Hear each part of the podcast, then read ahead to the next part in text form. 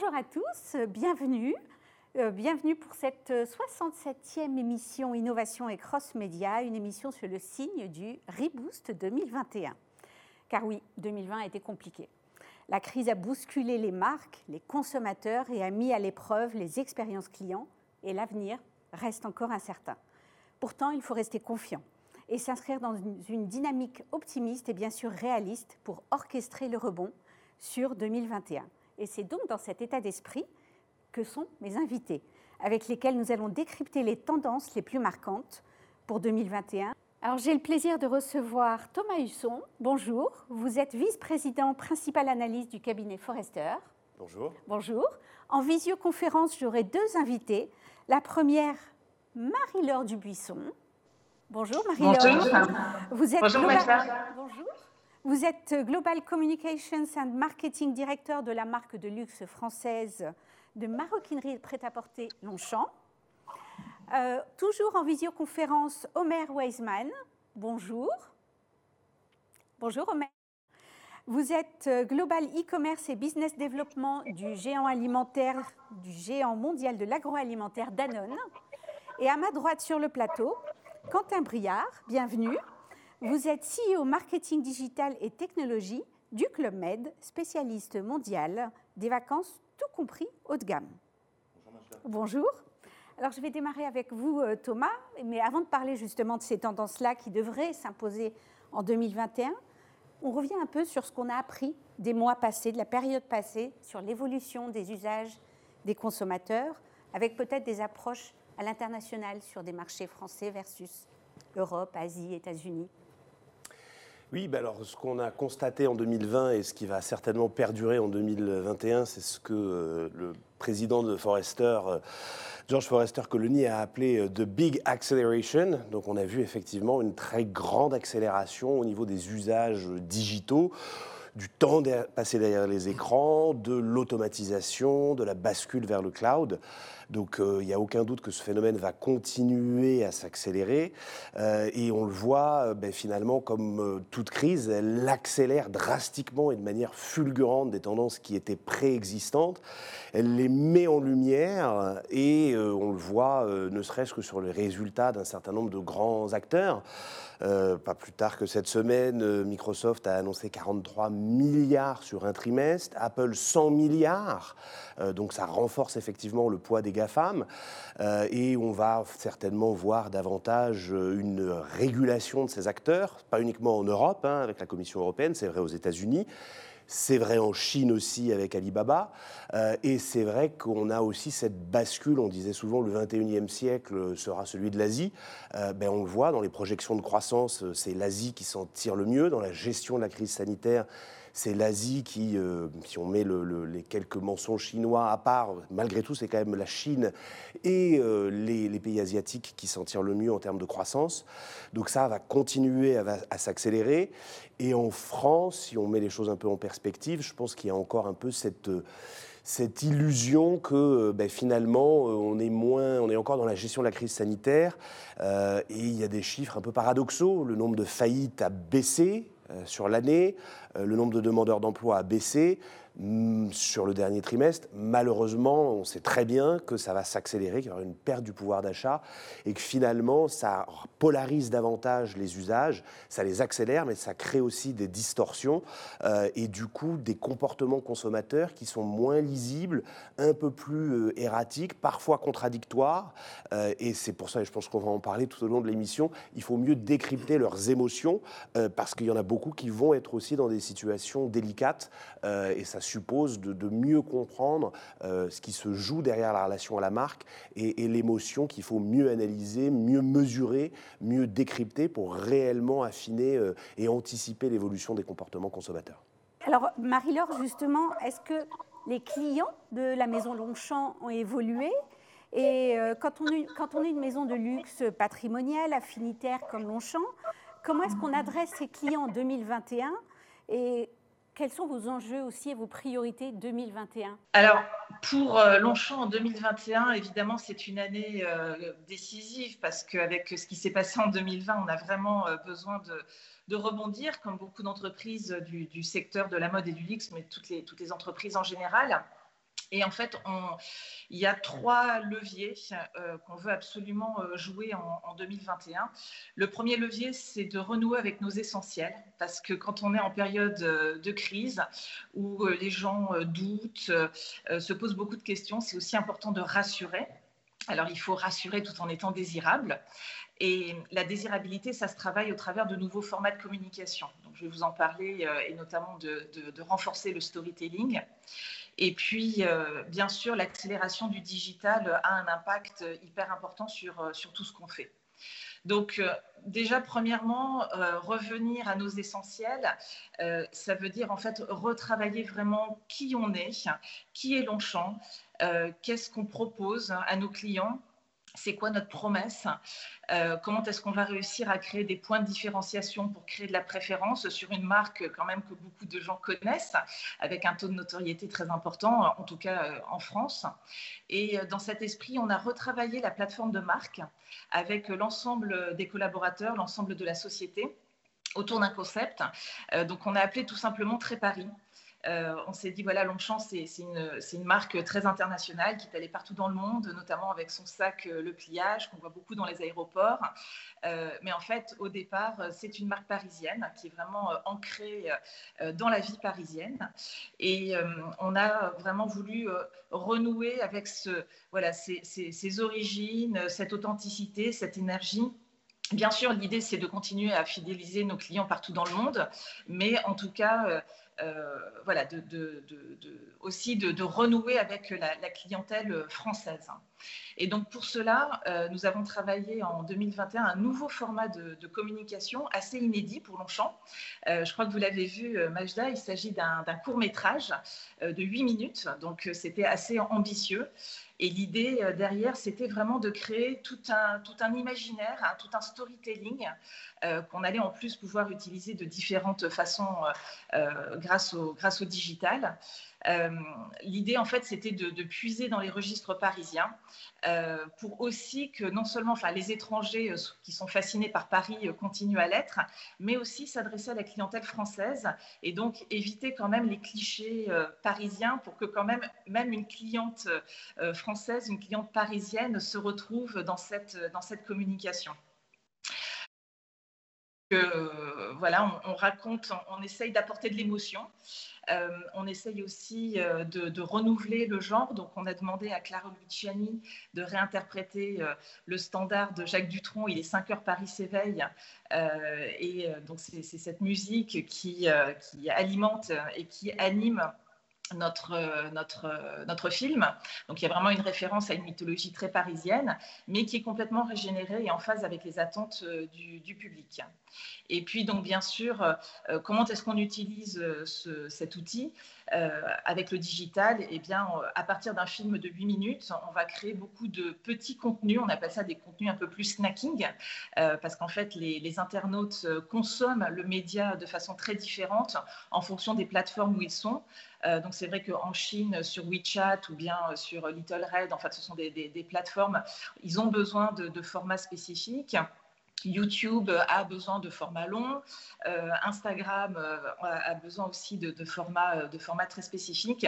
Donc on adapte en fait notre, notre création et notre créativité aux demandes plus spécifiques des consommateurs dans leur, dans leur consommation média.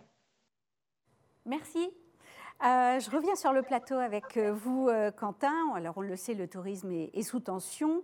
Comment est-ce que vous abordez 2021 et avec quelle priorité aussi euh, marketing digital pour accompagner ce fameux reboot, ce retour à la croissance? Nous sommes dans un contexte extrêmement difficile depuis maintenant euh, près d'un an, puisque la crise avait déjà démarré en, Chine euh, l'année dernière. nous sommes volontaristes. Nous avons été privés de liberté depuis maintenant fort longtemps. et il est évident que dès les premiers signaux euh, positifs, euh, qui devraient intervenir dans les prochains mois, euh, l'envie de vacances n'ayant jamais été aussi forte qu'aujourd'hui, nous nous préparons et sommes prêts à, pouvoir opérer dans des conditions de sécurité optimales, tout en préservant l'expérience. Voilà, ça c'est notre, notre moto d'aujourd'hui. En, en, termes de priorité digitale, on, a conservé notre, notre stratégie qui est, qui est, nommée Happy Digital, qui est vraiment d'améliorer l'expérience client et collaborateur, parce que le, le digital, aujourd'hui, peut, peut, être considéré, perçu comme une fracture par une partie de la, de la population notamment, ce qu'on a tendance à, oublier, euh, au lieu d'être vu comme une opportunité. Euh, et l'innovation ne doit pas être au service de l'accélération du temps. Alors même si on, pourra en reparler, on a gagné 5 ans en digital, mais plutôt être au service du progrès. Et c'est ça notre, notre stratégie digitale. En termes d'axes majeurs, on a tout d'abord le fait de pouvoir démontrer et affirmer euh, notre supériorité dans le tourisme, euh, et notamment en période Covid. Euh, et là, en matière digitale, cela nous a énormément aidé à respecter et en tout cas avoir des protocoles sanitaires extrêmement forts. Nous avons bénéficié de l'accélération puisque globalement ces sujets étaient à la roadmap, mais on, a dû les accélérer et en deux mois, on a pu créer des services digitaux qui permettent de d'avoir des coupes-fils ou de mieux gérer les flux, euh, que ce soit dans les inscriptions euh, au spa ou à toutes les activités que nous pouvons euh, proposer. Ça, c'est notre premier axe. c'est vraiment d'utiliser le digital aussi pour améliorer et rendre l'expérience avec un niveau de sécurité maximal. Le deuxième axe, c'est ce qu'on appelle aujourd'hui le direct to consumer, qui est une tendance de fond euh, qui a été accélérée par la crise Covid. Nous, c'est une stratégie que nous appliquons depuis longtemps, mais qui reste d'actualité. Euh, et notre objectif, c'est d'améliorer les services que nous pouvons proposer à nos clients. Ça a été le cas, par exemple, pendant le, premier confinement, où nous avons euh, mis en place un système de téléphonie cloud qui nous a permis, pour le deuxième, même si je, dois être tout à fait honnête, il n'était pas anticipé, euh, en tout cas, nous avons pu bénéficier pour le deuxième confinement de cette technologie qui nous a permis, du jour au lendemain, d'installer et en tout cas de maintenir le contact entre nos clients et nos euh, commerciaux, ce qui était extrêmement important. Et puis cet outil nous permet aussi d'améliorer nos performances. Le troisième axe est de... On a, depuis deux ans changer, ou en tout cas entamer le changement de l'ensemble des outils collaborateurs. Nous arrivons à la fin des gros développements et l'objectif cette année, c'est vraiment de maximiser leur outil. Je pense qu'on reparlera du change management euh, et de la symétrie des attentions entre euh, euh, les roadmaps digitales et, les collaborateurs. Mais ça, c'est vraiment une de nos grosses priorités cette année.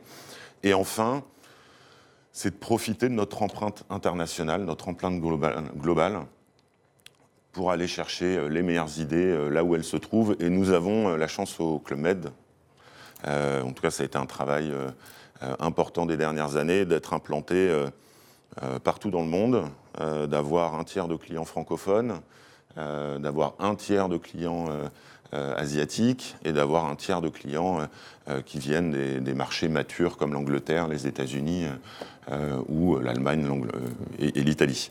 Voilà nos, quatre priorités euh, pour cette année. Merci. Alors, Omer, pour Danone, le e-commerce fait partie des enjeux majeurs de transformation du groupe Danone. La crise a accéléré sa croissance avec une progression, je lisais dans les derniers chiffres, de 30% sur le premier semestre 2020 et une ambition de doubler le CA euh, entre 2019 et 2020 pour atteindre les 2 milliards d'euros, c'est ça? Euh, Quels sont aussi vos enjeux et vos priorités 2021 pour garder ce cap? Donc effectivement, Majda, l'année 2020, euh, bon, elle a été compliquée pour, pour nous également. mais j'ai envie de regarder un petit peu et apporter un peu de positivité dans, cette ambiance un peu, un peu morose sur effectivement cette accélération du digital, comme, comme vous l'avez évoqué, euh, on avait un objectif d'atteindre euh, fin 2020 2 milliards et donc de doubler euh, cette partie online de notre business. On verra dans quelques semaines lors de l'annonce des résultats si nous l'avons atteint.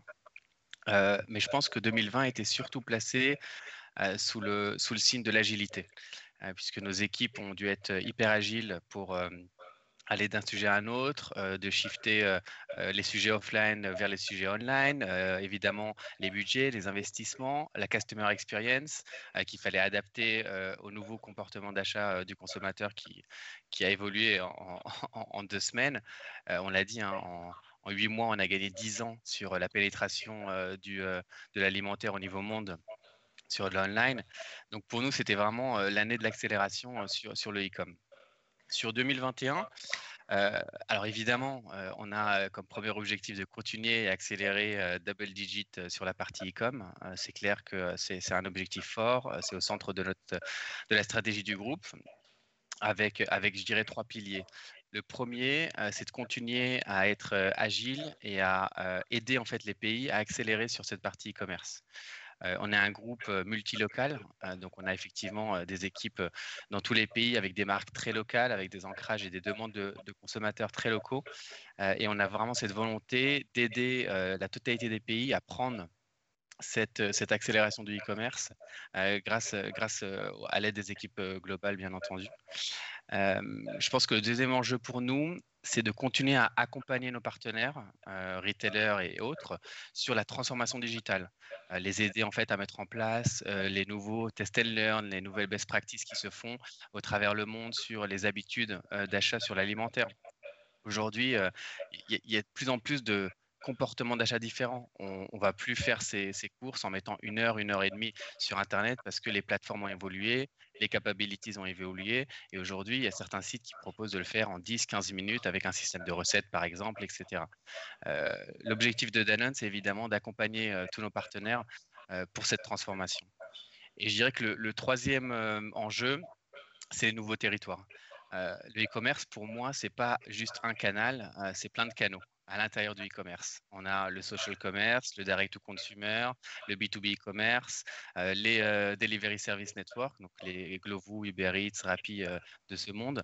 Et, on a une vraie volonté de continuer à explorer tous ces territoires, puisque on, va le voir, et, et je pense que Forrester l'a également, souligné, la grosse croissance du e-commerce va également venir de ces nouveaux territoires qui sont très forts en Amérique latine et en Asie du Sud-Est euh, et qui se déploient de plus en plus rapidement euh, en Europe et notamment en Europe de l'Est. Et donc pour nous, euh, en tant que, groupe multilocal, l'objectif c'est vraiment de d'être là en fait où le client a besoin de nous, a besoin de nos produits. Euh, donc on avait comme objectif d'apporter euh, au plus grand nombre des produits euh, sains. et aujourd'hui, cet objectif, il est d'apporter au plus grand nombre des produits sains, mais également à travers les la multitude des canaux qui sont disponibles aujourd'hui sur le marché. Je reviens vers vous, Thomas. On va rentrer maintenant vraiment dans le décryptage des, des tendances. On sait que les consommateurs sont de plus en plus exigeants et qu'ils attendent des marques qu'elles soient engagées pour s'engager eux-mêmes dans l'écosystème de ces marques. Quelles sont les premières tendances qui en découlent?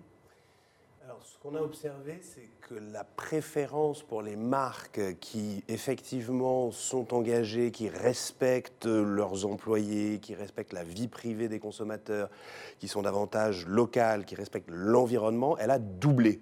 Donc c'est énorme. Euh, alors évidemment, ce n'est pas encore le facteur numéro un de choix d'un produit ou d'une marque. Hein. Ça reste dans bien des domaines le prix. Mais la préférence a augmenté et c'est la crise aussi qui a accéléré ça. Et certains secteurs vont être impactés plus que d'autres. On voit, le contexte d'hygiène et de sécurité qui fait que finalement tout ce que j'ingère, euh, y compris des médicaments, donc le domaine de l'alimentaire, le domaine de la santé, euh, les produits que je vais appliquer sur ma peau, les cosmétiques, les vêtements que je porte, le luxe, euh, tout ce qui est l'univers de la, de la, mode, a un impact, c'est très, très très très important, c'est logique effectivement de, de, développer des marques durables.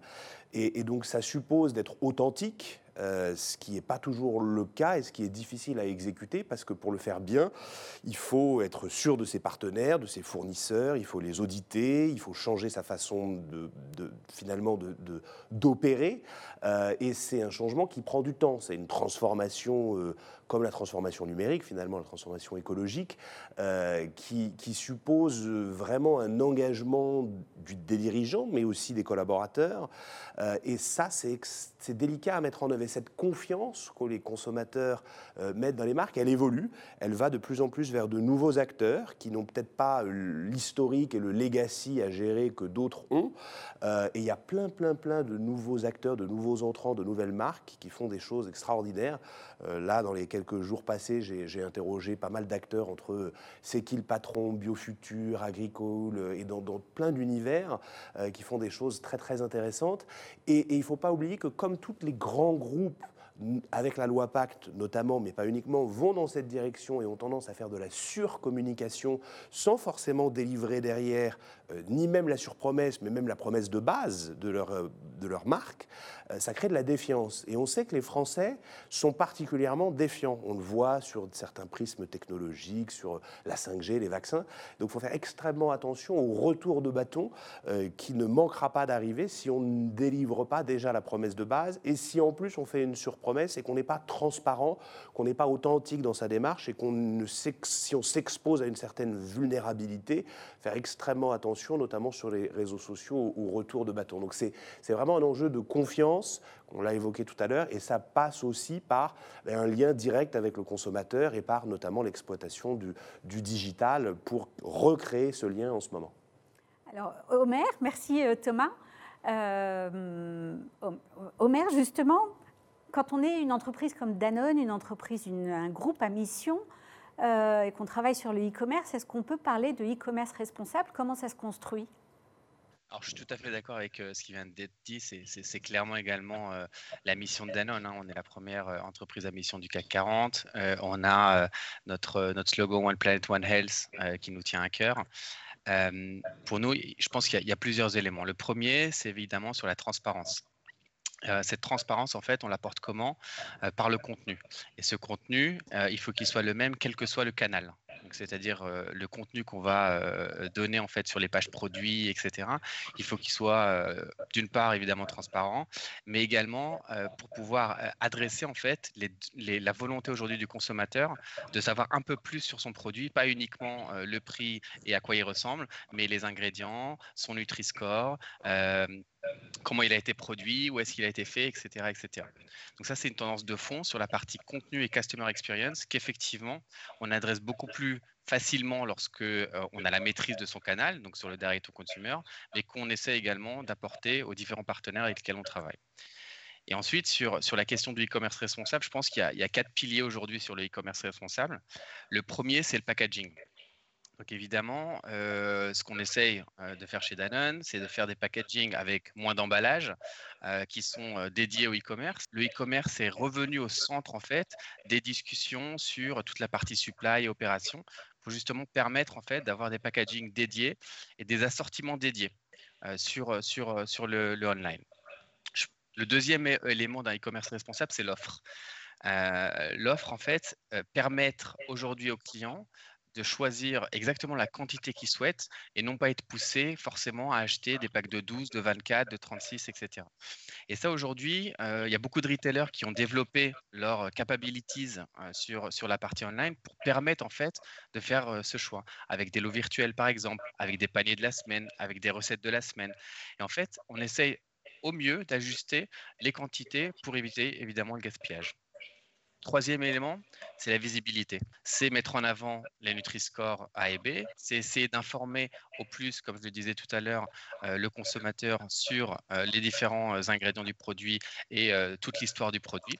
Et, évidemment, d'intégrer potentiellement, pourquoi pas, un critère RSE, un critère Nutri-Score dans le ranking des, produits sur, sur les sites de nos partenaires. Parce qu'aujourd'hui, euh, ce, critère de ranking n'est pas encore établi, mais c'est clairement quelque chose sur lequel on pousse parce qu'on pense que c'est clairement la voie à donner également pour essayer de shifter un petit peu euh, la consommation euh, de consommateurs vers des produits Nutri-Score A et B. Et puis le dernier point, qui n'est qui est pas que Danone évidemment, mais c'est la livraison.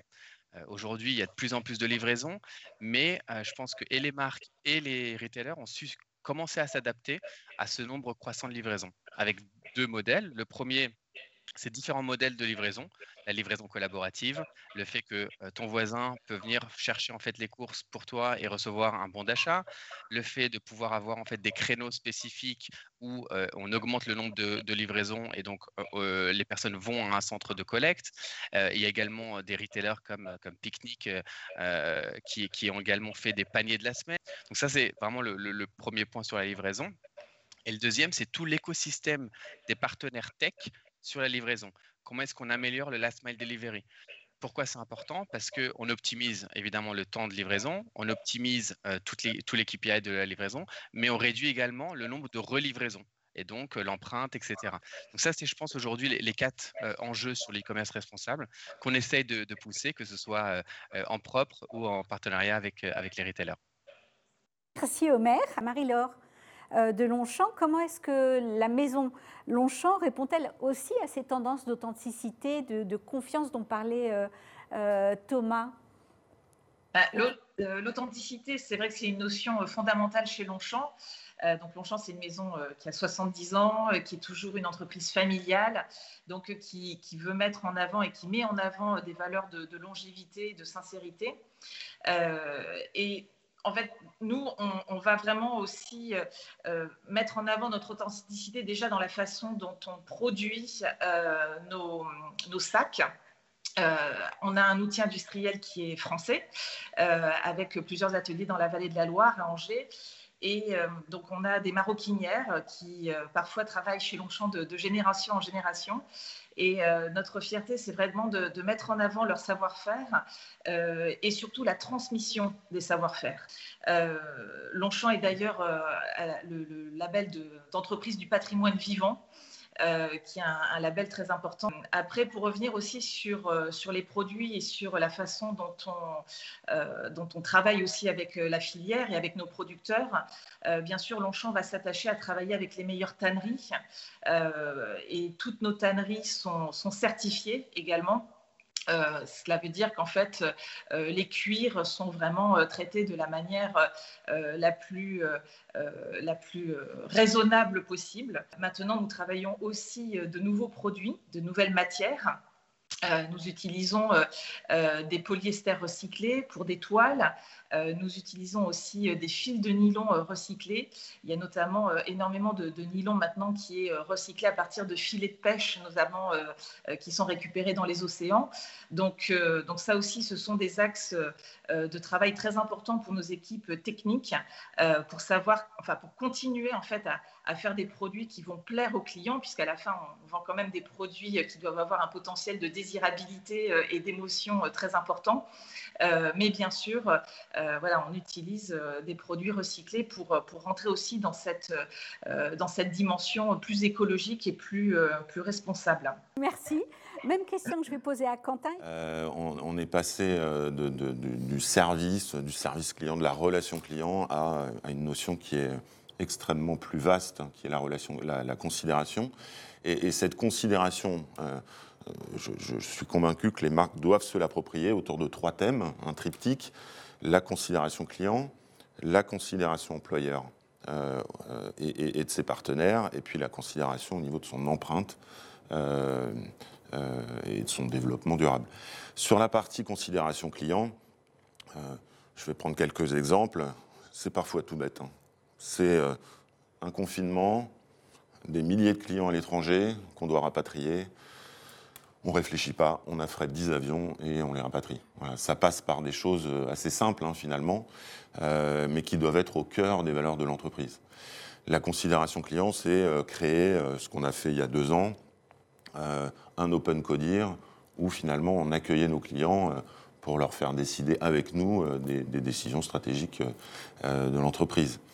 la considération client, c'est de, les mettre en relation entre eux pour que finalement ils puissent échanger sur euh, leur choix de vacances, euh, les questions qu'ils peuvent avoir sur euh, telle ou telle destination. Sur la considération employeur, pour nous, c'est de continuer à développer ce que nous appelons nos géos.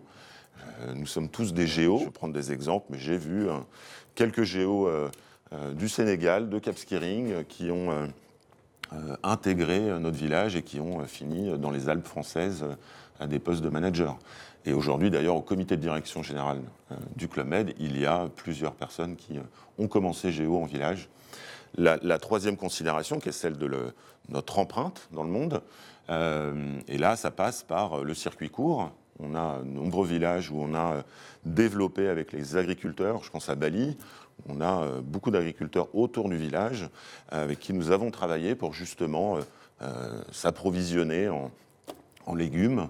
ça passe par la construction d'un village où on a des certifications BRIM, qui est la certification la, plus pointue au niveau environnement. Et puis sur l'opérationnel d'un village où on a une certification Green Globe euh, plus de 90% de nos villages sont, certifiés aujourd'hui.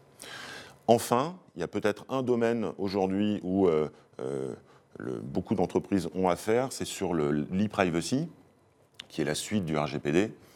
Et, là, pareil, il y a deux manières de voir les choses. Soit on le prend par la contrainte, on se dit qu'il faut être rentré dans la réglementation, bon, ça c'est une obligation légale, soit on le voit comme quelque chose de positif. Et, nous, tout l'enjeu de l'e-privacy, qui arrive avec une, deadline en mars, euh, c'est justement d'arriver à, créer une value exchange euh, entre la donnée du client et ce que nous, on peut en faire pour que le consentement soit maximum.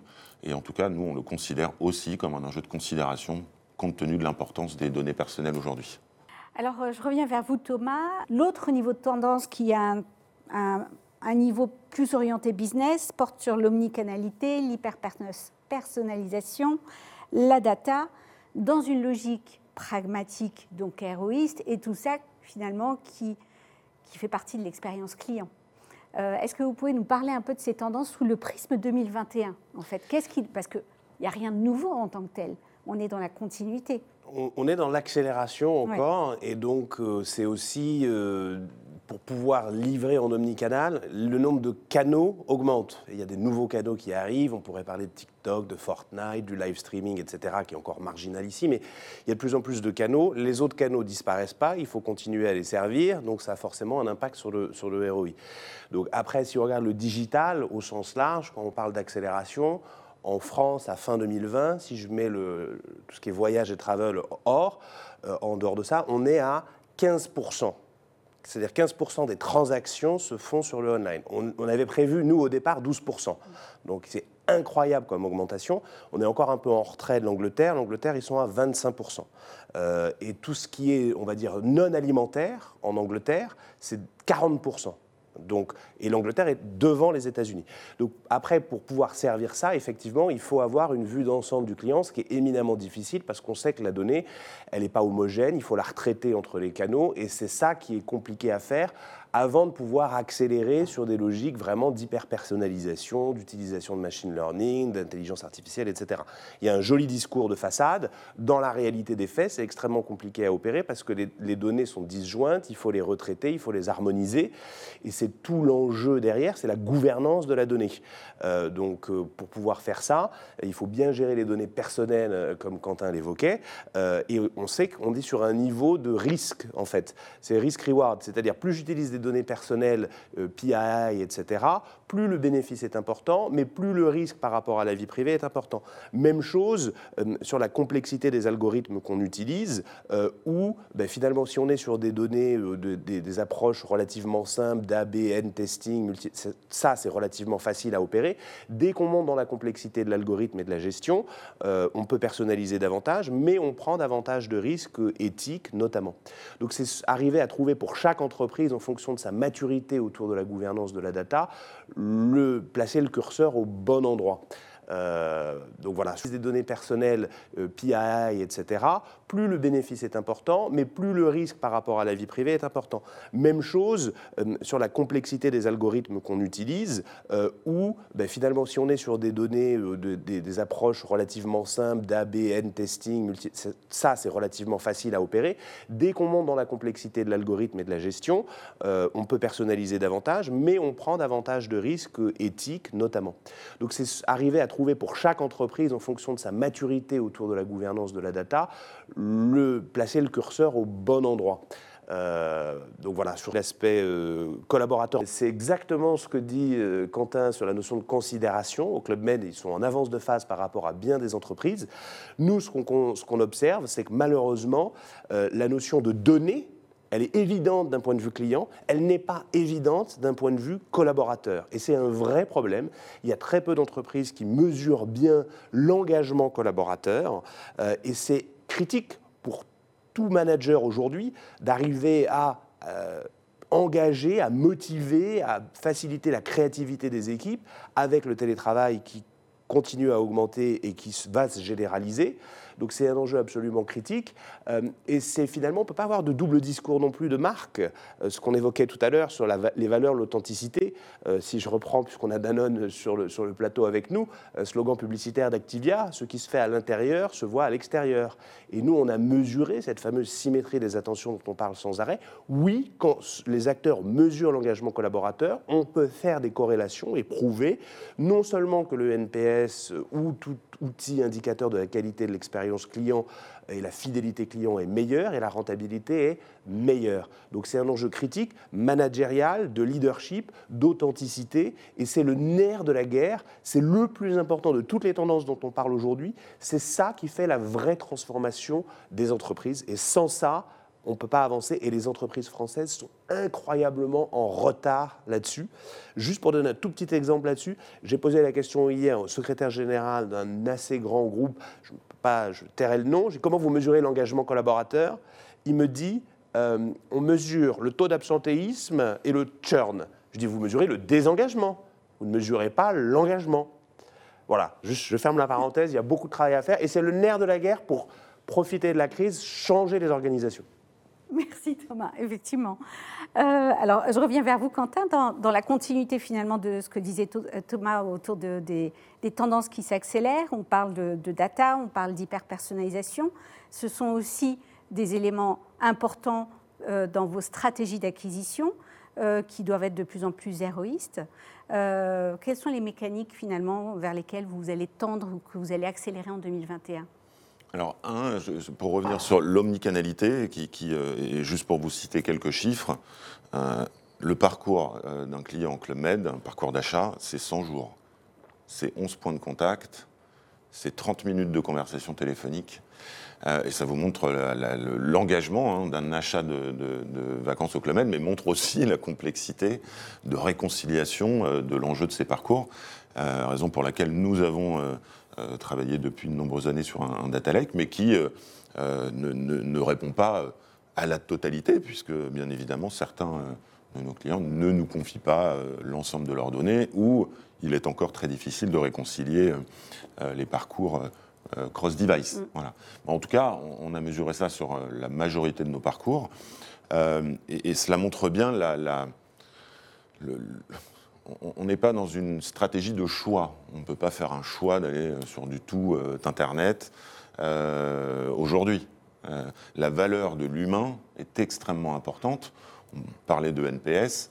Le, NPS d'un achat qui se passe dans nos boutiques, dans nos appartements boutiques, est de 70.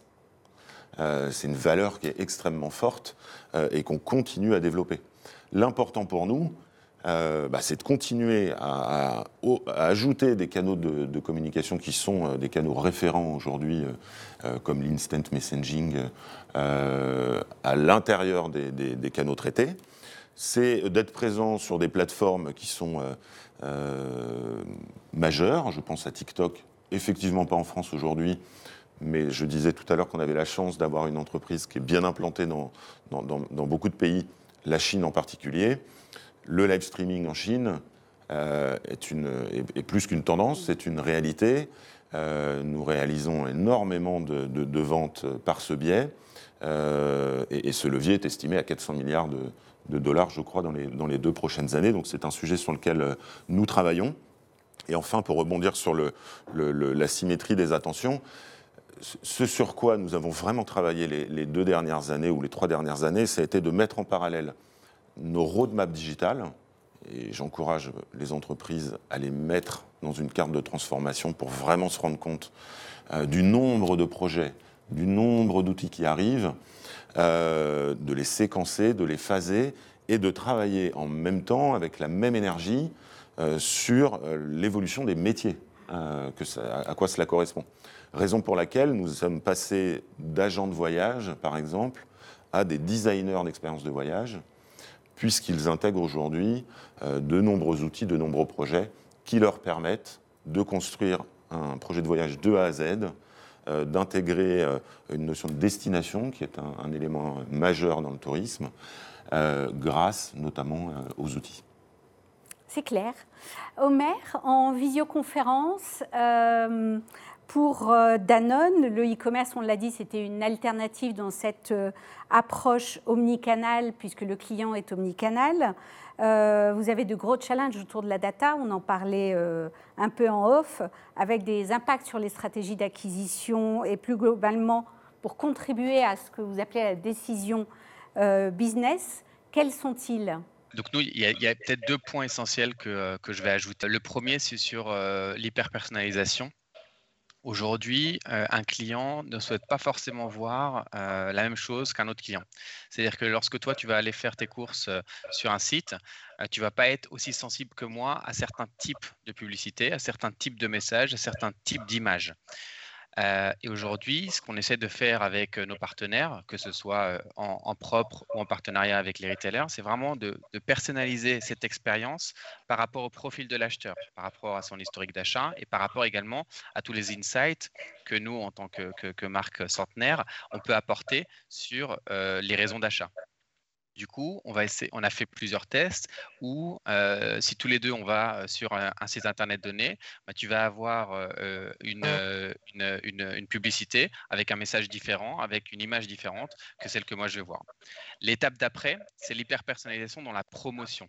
Donc effectivement, le représentant de Forrester disait qu'on n'y est pas encore, que c'est un, un, petit peu compliqué, etc. C'est vrai. En revanche, il y a déjà des tests qui se, font euh, à travers le monde sur euh, adapter la promotion au profil de l'acheteur. C'est-à-dire que si un acheteur achète toutes les semaines la même chose, il y a peut-être moins d'intérêt à lui pousser une promotion que si cet acheteur l'achète une fois tous les six mois. Donc cette hyper-personnalisation de la promotion va euh, devenir clairement un enjeu majeur des années à venir, notamment par rapport à la data protection, mais également par rapport aux capabilities que euh, les différentes marques et les différents retailers vont pouvoir mettre en place. Merci Omer. Et euh, pour finir avec euh, Marie-Laure de Longchamp, aussi ces sujets effectivement d'hyper-personnalisation, d'omnicanalité, une priorité pour 2021 pour la maison? Il y a, alors, effectivement, l'hyper-personnalisation, c'est quelque chose qui est vraiment au cœur de notre sujet, à la fois pour le produit, pour euh, la relation avec le client et, euh, comme le disait Omer, c'est aussi euh, quelle diffusion de contenu pour quel type de communauté. On s'adresse, on s'adresse à des communautés différentes qui ont des attentes différentes. Donc c'est vrai que déjà dans les contenus qu'on va diffuser, on va s'attacher à avoir une personnalisation en fonction des, des plateformes. Je voudrais juste mettre l'accent sur la personnalisation du produit qui, chez Longchamp, est très importante depuis très longtemps. on a en fait un configurateur de produits qui permet donc non seulement de visualiser euh, ce que pourrait être votre produit, mais réellement aussi de le, de le, créer. Et euh, donc c'est une plateforme qui est sur notre site internet depuis longtemps, mais on peut maintenant y accéder par différents canaux. Et, donc on voit vraiment euh, qu'en fonction des, publics, c'est une offre produit qui plaît énormément euh, parce qu'on a la, possibilité réellement d'avoir une dose de créativité euh, et d'apporter sa touche personnelle à son produit. Donc pour nous, c'est vraiment clé de continuer à, proposer ce type de service ultra personnalisé et exclusif. Eh ben, merci à tous les quatre pour vos retours d'expérience et à bientôt, j'espère, pour reparler de la suite sur ce plateau. Merci. Merci beaucoup.